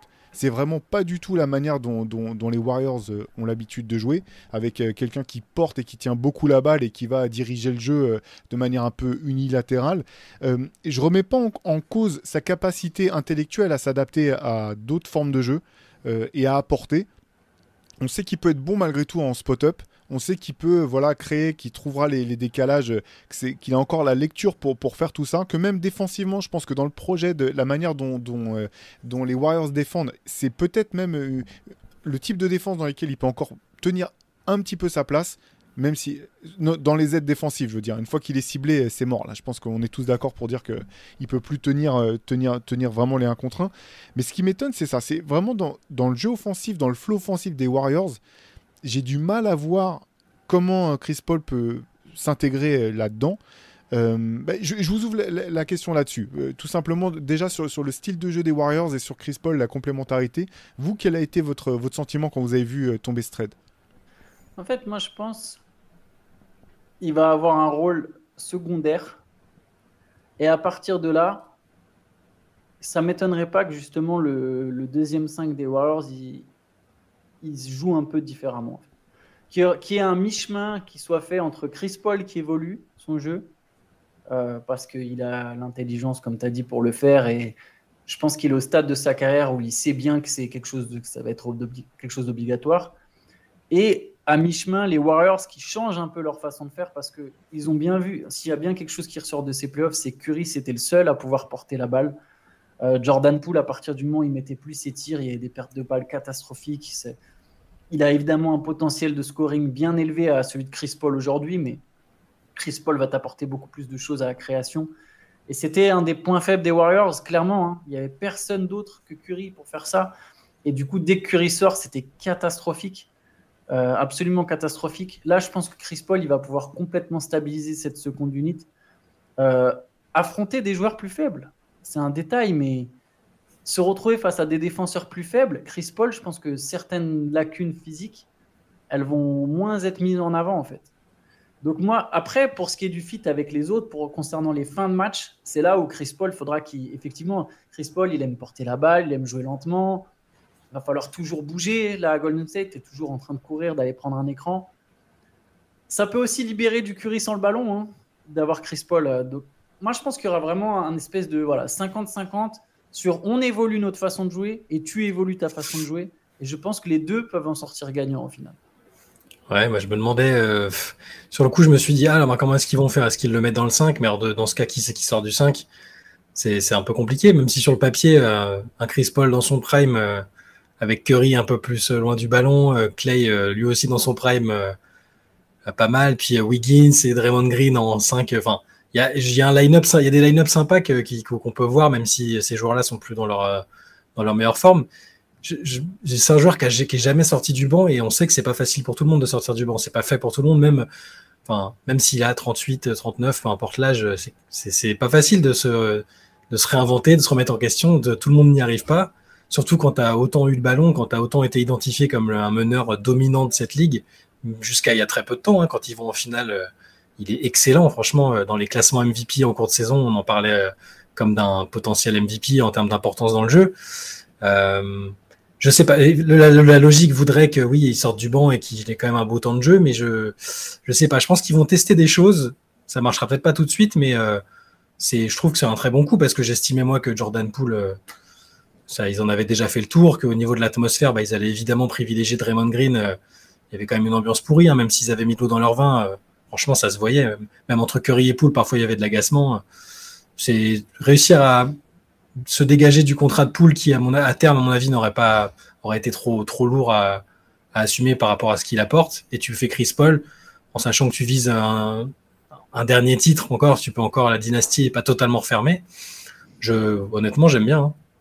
Ouais, c'est intéressant. En fait, alors bien sûr, moi je pars du principe que Draymond Green reste aux, Warriors. Hein. Je pense que, mm. enfin, quand, quand, on fait nos, nos scénarios, c'est ça. Moi, moi, la raison pour laquelle je, je vois pas Chris Paul pouvoir être titulaire, c'est tout simplement parce que le 5 majeur des Warriors était un des meilleurs 5 majeurs de toute la ligue l'an dernier. En fait, c'était vraiment pas leur 5 majeur qui posait problème. C'était vraiment dans les rotations et bien sûr euh, les, les, les contre-performances euh, inexplicables à l'extérieur qui ont, qui ont, plombé la, la, saison des Warriors. Mais sur, sur, sur le, fit, effectivement, je partage ton avis, Antoine, dans le sens où je pense qu'il y aura deux manières de jouer et que c'est plus simple si Chris Paul sort du banc pour euh, le faire pour jouer d'une deuxième d'une autre manière en fait parce que ce 5 là le 5 avec euh, Looney euh, Green Wiggins Curry et, Clay Thompson, il fonctionne à merveille. Les mecs se connaissent sur le bout des doigts, ça roule en fait. Par contre, je trouve ça là où je trouve ça intéressant, effectivement, c'est je pense que Chris Paul avec les remplaçants, c'est quelque chose qui marche pour donner de la, mm. comme, pas, de la cohésion dans le sens maintenir un niveau de jeu intéressant sur, sur la longueur. Je trouve que sa complémentarité avec, euh, Clay Thompson, elle est vraiment intéressante. Moi, je pense que voilà, ils, je vois à merveille. Je pense que ça va être ça le. comment ils peuvent développer du jeu à deux, enfin, et faire un, vraiment un duo intéressant. Et moi, ce qui m'intéresserait de voir avec euh, Chris Paul l'an prochain, c'est comment il est utilisé en porteur d'écran. Parce que autant euh, physiquement il est limité un petit peu maintenant dans sa capacité à bouger, comme tu disais Antoine, pour euh, s'intégrer au jeu des Warriors. Dans, je vois pas courir dans tous les sens pour prendre 50 écrans. Par contre, en porteur d'écran, je pense qu'il a, il a une vraie valeur là-dedans parce qu'il a le physique pour. Euh, je pense qu'il a le vice pour aussi, et ça je le dis avec énormément de respect. Mhm. Euh, pour les plus anciens qui se rappellent des écrans de, de, John Stockton à l'époque, euh, on voit bien que c'est pas le format qui, qui, qui donne la, qualité d'un écran porté. Et là, je pense que tu peux vraiment commencer à poser les problèmes à la défense avec un Chris Paul qui va porter les écrans à l'opposé du ballon. Tout ça, ça va vraiment être intéressant à voir. Mais la grande question, effectivement, malgré tout, on y revient c'est que en playoff, de toute façon, les, rotations se, restreignent, enfin se, réduisent. Et là, tu as quand même besoin potentiellement de le faire jouer avec tes meilleurs joueurs. À voir si ça leur donne effectivement plus de flexibilité. Je ne sais pas vraiment si tu peux jouer avec euh, des minutes importantes avec, euh, avec euh, Chris Paul, Steph Curry, Clay Thompson. régulièrement dans des séries de playoffs ou si c'est une wildcard que tu peux utiliser si Clay Thompson n'est pas dans un grand soir, si tu as des blessés. C'est ça que j'ai du mal à voir pour l'instant. Moi, je pense vraiment pas que ce soit le plan en fait. Je pense vraiment pas que l'idée c'est de faire jouer les trois ensemble. Je, je, mais en playoff, une fois que tu joues. Euh, tu, tu, quand Curry sort, Chris Paul il rentre. À un moment, c'est Clay qui sort pour Curry qui rentre et t'as Paul et Curry qui jouent ensemble avec Paul qui pose des écrans à Curry et, et Curry qui joue souvent sans le ballon aussi.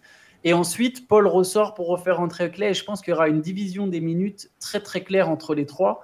Je pense vraiment pas qu'ils seront à souvent ensemble à trois, sauf si vraiment il y a des moments où ça marche et que du coup Kerr se dit ok je continue là avec les trois. Mais je pense vraiment que dès le premier moment où défensivement ça va commencer à craquer, il va ressortir un des trois et ça sera souvent Paul. Je pense que les jours de Chris Paul titulaire sont derrière lui et je pense que lui, je pense que même lui le sait en fait. Je pense que même lui, enfin peut-être pas le sait, mais je pense qu'ils vont très bien lui vendre le programme. Chris Paul, il n'a jamais été champion NBA. C'est sa, c'est sa chance, en fait, hmm. là. Mais là, c'est même pas tant titulaire, c'est en fait qui finit le match. C'est, Parce que commencer le match, c'est une chose, mais euh, je pense qu'effectivement, même à, son âge, je sais pas, s'il joue pour un contender, je, je suis pas sûr que ça lui importe tant que ça de commencer les matchs. C'est plus qui finit les matchs. Bah, on verra, ça sera entre lui et Clay Thompson selon les match-ups, je pense, et selon la forme de Clay, parce que Clay aussi, il a, il a montré des vraies limites. Il hein. faut mm. pas se mentir, Clay, il a montré des vraies limites euh, la saison dernière. On verra qui fonctionne le mieux. Euh, est-ce que ce sera la paire euh, Paul, Tom, Paul Curry ou est-ce que ce sera la paire Curry-Thompson Je pense que le plus souvent, c'est Clay qui terminera les matchs, mais ça ne veut pas dire que Chris Paul ne jouera pas dans le quatrième carton d'ailleurs, parce que je pense mm. qu'en fait, il peut le faire jouer dans le quatrième carton, je sais pas, entre la douzième et la sixième minute et après c'est Clay qui re-rentre, ou inversement d'ailleurs. Je vais, on verra ce que fera Steve Kerr, mais je pense vraiment que les trois ils joueront très peu ensemble. Et, mine de rien, tu l'as, tu l'as dit, tu vois, ça va apporter une stabilité au Chris Paul, c'est un mec qui rend les autres meilleurs.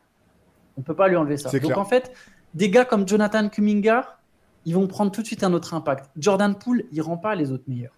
Donc tu sais que ton banc, peu importe les talents que tu as en fait sur le banc, peu importe les joueurs que tu as sur le banc, ton banc, il sera pas très bien exploité à partir du moment où c'est Jordan Poole qui aura le plus de ballons. Et Dante DiVincenzo, il n'est pas assez fort pour rendre les autres meilleurs. Chris Paul, il va rendre les autres meilleurs. D'un coup, des Kuminga, des DiVincenzo, s'il est gardé, ces mecs-là, ils vont tout de suite sembler beaucoup plus intéressants en fait à Golden State. Et franchement, Golden State fait deuxième tour de playoff en faisant une saison vraiment très bizarre. Là, il y a moyen recharger les batteries, de faire une... Et je pense que Chris Paul, d'ailleurs, en parlant de Chris Paul qui avait vraiment paru limité, je pense que là, lui, c'est son occasion de se dire, OK, je fais un été où je me prépare le mieux possible. J'ai un, une grosse année à sortir, je la sors maintenant, et peut-être on est champion. Et juste, je termine juste vite fait là-dessus, sur, le futur de Golden State. Ils ont balancé, c'est chat, tu commencé à, tu l'as dit, tu vois, ils ont balancé un gros contrat pour récupérer un contrat qui se termine dans un an. Chris Paul, dans un an, il est libre. Clay Thompson, dans un an, il est libre. Tu peux le re-signer pour plus longtemps, moins cher. Tu vois, euh, Clay Thompson. Tu, libères de la flexibilité. Et les Warriors, ils étaient partis pour avoir une taxe record année après année après année. Là, au moins, ils se sont dit, ben, en fait, ça se trouve, dans un an, on peut signer Clay Thompson beaucoup moins cher. On, peut, on perd Chris Paul et on peut de nouveau injecter un peu de sang neuf dans notre équipe. Tu veux dire que Chris Paul, il a fait progresser Kuminga, etc. Tu veux dire que le gars de Théo, Mike Levy, euh, commence euh, son nouveau job sur les chapeaux de roue, c'est ce que tu veux nous dire?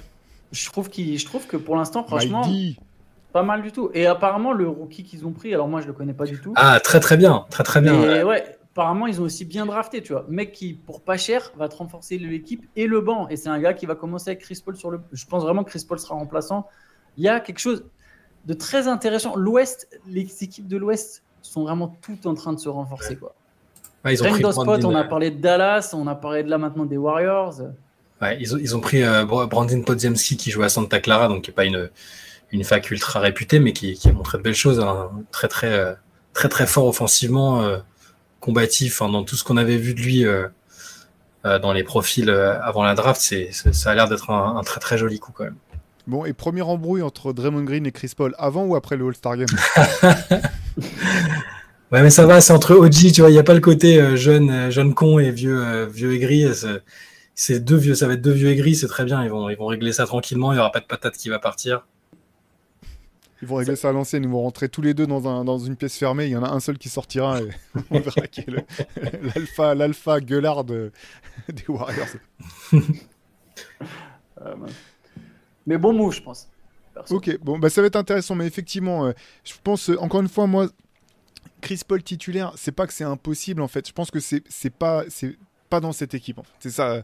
Euh, je veux dire, s'il était resté au.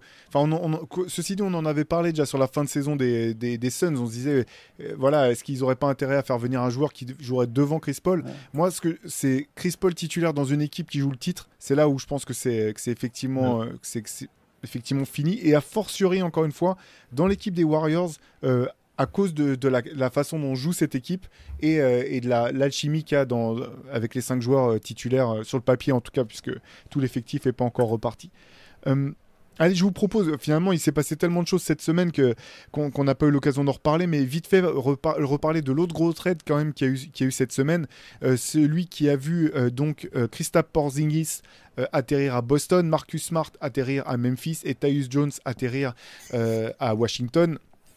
Euh, du côté de. Allez, on va commencer peut-être par Long Boston. Vous en avez parlé hein, déjà dans, le CQFR, mais voilà, tête reposée, je vous propose qu'on en reparle un petit peu. Euh, qu'est-ce que vous avez. Qu'est-ce que vous, en, vous pensez de ce, trade du côté de, Boston avec l'arrivée de, de Kristaps Moi, j'aime pas trop, finalement. à tête froide, enfin, sur le coup, je, je comprends un peu la logique. Ils ont, ils ont essayé d'apporter quelque chose qu'ils n'avaient pas jusque-là. Euh, leurs intérieurs n'ont pas la force de frappe offensive que peut avoir Porzingis, ce profil vraiment très grand. Euh, plutôt bon défenseur dans certaines euh, situations de jeu.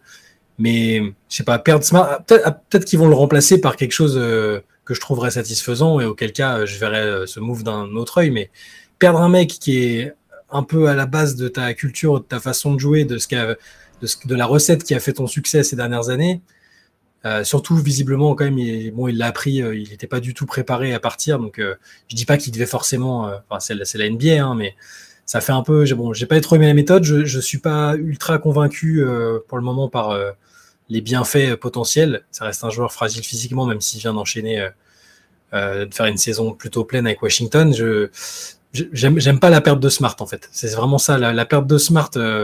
si c'est que pour Porzingis et qu'après les joueurs qui font venir ne, ne, ne ramènent pas, ne serait-ce que partiellement, ce que lui est capable d'apporter, je comprendrais pas le move. Moi, j'avoue je, fait, je pense pas que ce soit un mauvais move en soi. Je pense que Porzingis il peut les aider. Benjamin d'ailleurs dans le late, dans la late session soulignait un truc intéressant, c'est que Porzingis aurait pu les aider sur la zone euh, en tête de raquette euh, sur la zone du hit. Donc et offensivement en fait j'arrive à comprendre. Je me dis il va y avoir une espèce de nouvelle exactement comme tu disais Chai au final tu vois il y aura ça, ça renforce leur rotation, ça leur donne un, un autre angle Maintenant, est-ce que au fait Boston a besoin de plus d'attaques pour être champion? Je pense que non. Et j'ai pas l'impression que ce soit forcément. En fait, j'ai pas l'impression que ce soit le move qui fait passer Boston, qui, qui où tu te dis ah c'est bon les Celtics, euh, c'est sûr, il y a, y a, le move qu'il fallait quoi. Je me dis que juste tu perds quelque chose et tu ajoutes autre chose. Donc peut-être c'est pour ça que je trouve que c'est ni un mauvais ni un bon move. Et par contre, il y avait truc que je trouvais intéressant, c'est qu'il récupérait deux pics et moi, l'idée pour moi, c'est que ces, ces pics-là, ils utilisent pour un trade, en fait. Et là, hmm. le 25e choix, hier, en fait, les, Celtics n'ont pas arrêté de faire des trades hier dans la soirée, à chaque fois pour, pour descendre, en fait. Ils n'ont pas arrêté de descendre. Et du coup, ils n'ont pas pioché en 25, ils n'ont pas pioché au premier tour. En 35, ils ont fait, ouais. Ouais, 35, 35 c'est ou 38, je sais plus. Ils ont fait, ils ont fait 35, euh, Julian Phillips, euh, que j'avais même pas dans mes. Mais non, ils l'ont envoyé, il finit même pas à Boston. Ah, il est, oui, ah oui, il l'a envoyé, ouais, final, ils piquent en 38, alors qu'ils avaient le 25. Ils n'ont pas fait venir de joueurs. Il leur reste, alors il leur reste un de ces pics-là au premier tour pour aller chercher un joueur. Mais voilà, je pense quand même qu'il va falloir chercher un meneur à un moment. Au final, c'est pas eux ah qui récupèrent Chris Paul. On le sait. Bon, du coup, ils ne pouvaient pas faire Porzingis et Chris Paul. Euh, J'attends de voir, mais j'ai du mal à me dire que l'an prochain, pour l'instant, Boston avec Porzingis va forcément passer un cap. Je me dis juste que bah voilà, ils seront peut-être plus forts en attaque, puis en même temps, ils vont perdre un peu de défense, un peu de leadership, comme tu le disais. Donc, je, suis partagé. Après, c'est quoi? C'est Derrick White qui va qui, qui prend le, le, poste 1 titulaire, quoi. C'est bien, c'est un bon joueur, mais je sais pas si c'est suffisant. Bah, moi, j'aime plutôt bien ce trade pour Boston en fait, parce que je trouve qu'il y, y, a différentes choses. Alors, je suis d'accord sur les aspects euh, symboliques et de c'est le cœur de l'équipe, euh, ça, ça, je, suis d'accord là-dessus. Malgré tout, c'est une équipe qui est restée sur des échecs en playoff en fait, avec la même formule. Mm. Donc, est-ce que tu continues à te dire bah ouais, mais on n'a pas eu de chance pour ceci, pour cela? Encore une fois, je sais que c'est Enfin, c'est peut-être dur de dire ça, mais finalement, l'an dernier, il s'était passé à un tir à trois points de, Jimmy Butler, de même pas faire les finales NBA, peut-être. Donc pour moi, il y avait le côté quand même, est-ce que tu continues avec cette formule qui fonctionne pas vraiment? En ce qui concerne euh, Porzingis, il sort quand même de la meilleure saison de sa carrière. Et moi, je trouve qu'il apporte beaucoup en fait de polyvalence à cette équipe de, de, Boston. Ce que j'aime bien en fait dans, dans, dans, le fit de Porzingis à Boston, c'est qu'il peut leur permettre de jouer avec deux grands, mais de continuer à jouer avec cinq extérieurs en fait. Il, peut, il va continuer à étirer les, à étirer les lignes. Euh, en termes de spacing, je pense que c'est parfait par rapport à ce que, ce, que, ce que Boston apporte. Et en même temps, c'est un vrai protecteur de cercle, malgré tout. Euh, physiquement, il était moins blessé que d'autres saisons. Et l'autre truc, c'est que moi, j'adore Robert Williams. Le problème, c'est qu'il est souvent blessé. Là, finalement, tu as deux joueurs qui sont souvent blessés. Et tu peux parier sur le fait Même trois, tu peux même trois avec Orford. Excuse-moi, je te coupe. Oui, oui. Trois avec Orford au final. Exactement. Et, et Orford qui, euh, ça serait incroyable qu'il réédite euh, l'incroyable saison qu'il a fait l'an dernier où il était intouchable en termes d'adresse extérieure. Je veux dire, tu peux pas parier sur ça non plus euh, pour, euh, pour si tu, as vraiment des, objectifs hauts. Et en fait, ce que j'aime bien, c'est que je me dis avec Porzingis, en fait, il peut s'adapter. Boston va pouvoir s'adapter en fonction des situations, en fonction des joueurs qui sont présents ou pas. Ils peuvent jouer big, ils peuvent jouer grand en jouant euh, petit en attaque, entre guillemets, ce que je veux dire par là, c'est qu'ils peuvent faire sortir euh, Porzingis. Si tu joues une équipe contre, euh, comme finalement tu, vas jouer contre des grands comme, comme je sais pas, tu joues Philadelphie ou tu joues des équipes comme ça, bah, ils vont être obligés quand même de respecter le tir de, Porzingis. Embiid, il pourra pas simplement être en drop dans plein milieu de la raquette à attendre de voir ce qui se passe. Tous ces éléments, je les trouve vraiment intéressants. Porzingis, c'est vrai, le problème c'est historique de blessure qui est lourd. En même temps, finalement, bah, là, il joue aussi son Vatou sur sa saison. C'est cette saison. Euh, euh, c'est sur ses, performances cette saison qui vont déterminer la suite de, sa carrière et de son, prochain contrat. Moi, je trouve ça vraiment intéressant du côté de Boston. Euh, en tout cas, je trouve que ça, je trouve que ça a du sens. Après, pour Marcus Smart, c'est vrai sur, les aspects sur le cœur, mais finalement l'an dernier, le meilleur défenseur extérieur de, de Boston, c'était pas Marcus Smart, quoi. c'était Derek White. Donc, euh, et qui a été très bon, qui a montré que finalement son adresse à trois points qu'elle avait trouvé l'an dernier, eh ben, elle s'est maintenue tout au long de la saison, qui a été décisif, même qui, arrache ce match 6 complètement fou euh, euh, face au 8 avec une claquette mm. incroyable dans, la dernière, dans les derniers dixièmes de seconde. voilà, moi je trouve que je, comprends que ça choque les, fans, enfin que ça chagrine les fans de Boston parce que Marcus Smart c'est pas un joueur comme les autres à Boston. Euh, c'est le joueur qui était là depuis plus longtemps maintenant, je pense dans, dans l'effectif. C'était euh, le cœur de cette équipe effectivement. Mais là, t'arrivais quand même à un constat d'échec euh, qui est dur, hein, parce que c'est une équipe qui est tout le temps compétitive, mais finalement, ça, ça, ça leur permettait pas d'aller au bout. Et chaque, à chaque fois, on se disait, ouais, mais quand même, Marcus Smart, c'est pas vraiment un meneur. Est-ce qu'il leur faudrait pas une structure de jeu différente? Donc, il y a un moment, je me dis, il faut que, faut que tu changes quelque chose, quoi. Donc, c'est Marcus Smart. Et tu as raison, Antoine, ils ont récupéré deux pics. Alors, même si c'est étonnant ce qu'ils en ont fait hier, c'était quand même. Euh, enfin. oui, il en, il, en leur en reste un qui peuvent échanger à tout moment pour Je trouve en fait, s'il y a un point positif, c'est quand même que leur 5 majeur, il sera plus fort ils auront un meilleur 5 majeur. Tu as quand même 3 mecs à 20 points dans ton 5 et un des trois qui, enfin, tu vois, Porzingis, c'est un autre, un autre type de scoring, tu vois, comme disait Shai. Donc ça, c'est cool. C'est avoir. Je, je, me dis, moi, en fait, quand je dis que c'est pas un bon trade, c'est dans le sens où j'arrive pas à me dire que c'est ça qui va les amener tout en haut, tu vois. Mais dans l'idée, tu as un meilleur 5 majeur. À voir. En tout cas, je pense, je pense perdre Smart, c'est plus simple depuis que White il s'est vraiment révélé. C'est clair. C'est clair. C'est clair. Mais tu sais, après, vu, vu là où ils sont, en fait, tu peux pas. C'est dur de dire, tu fais un trade qui va révolutionner ton équipe. Là, tu es vraiment sur des détails. Rappelez-vous, l'été dernier, quand ils ont chopé Brogdon, on s'est dit, ah bah, ils vont être injouables cette année. En fait, Boston, euh, ils ont le roster le plus, le plus long. Et puis après, bon, il s'est passé tout ce qui s'est passé autour de Dime Udoka et compagnie. Mais finalement, c'est vraiment sur des. Euh, voilà, finalement, ils font un match 7 de finale de conférence. Ça se joue, à pas, ça se joue dans, dans les petites lignes, quoi, maintenant, quand tu es à ce niveau-là de, de la compétition, quoi. Et, l'Est, euh, au final, est. Enfin, l'Est s'affaiblit, c'est pour l'instant. On verra ce que donne la free agency, mais faudra.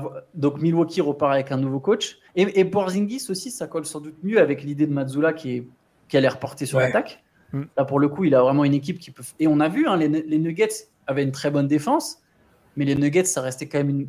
C'était une équipe surtout portée sur l'attaque ça, ne change rien à, la au, tu vois, à tout ce qu'on a, mm. l'importance de la défense et le plancher, mais ça montre aussi que tu peux construire une équipe très offensive qui gagne un titre.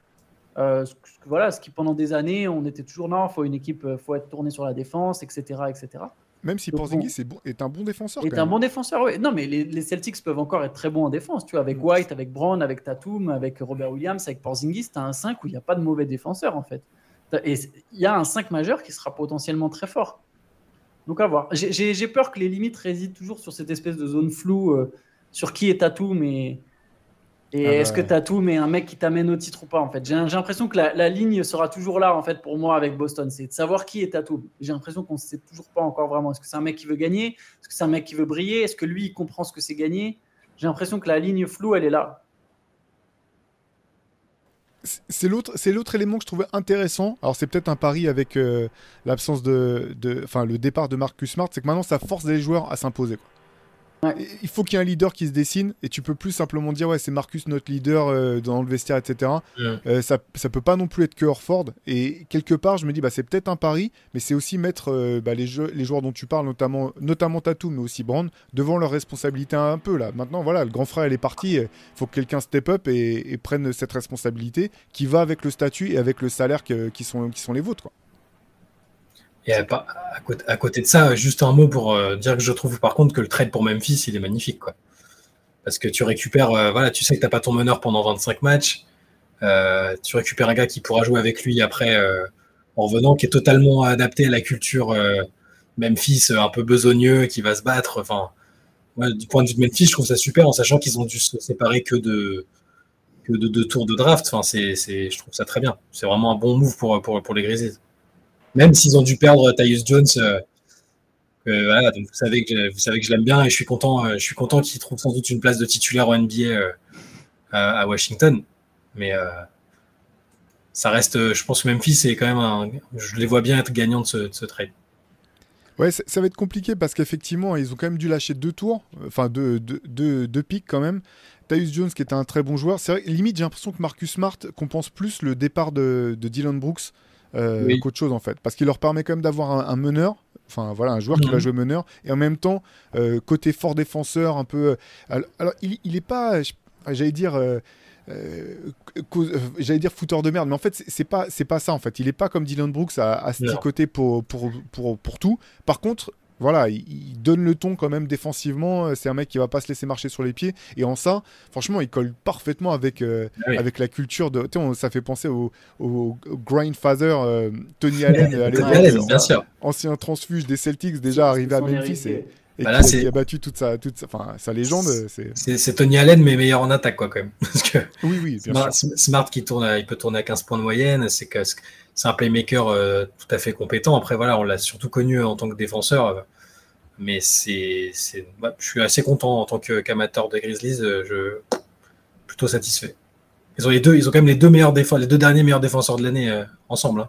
Ça, ça fait pas forcément gagner une équipe, mais Smart et Jaren Jackson Jr. Je crois que c'est jamais arrivé dans, l'histoire de l'NBA que deux mecs qui ont gagné sur des années consécutives jouent ensemble en, dans, jouent dans la même équipe c'est parce que Scottie Pippen n'a jamais été élu euh, défenseur de l'année. Ah ouais, bah ça, c'est les, anomalies.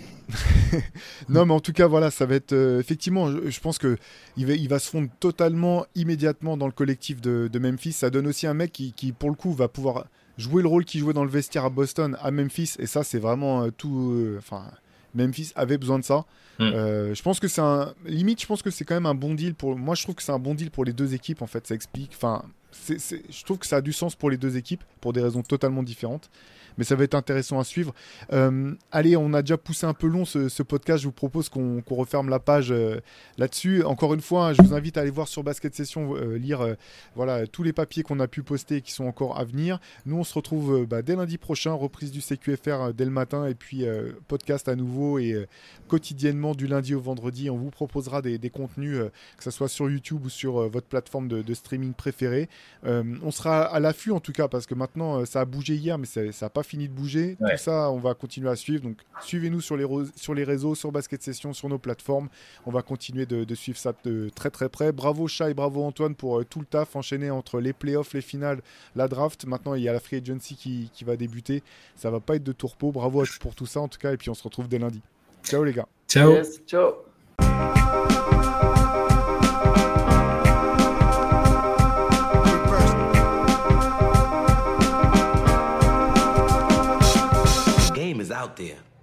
And it's either play or get played.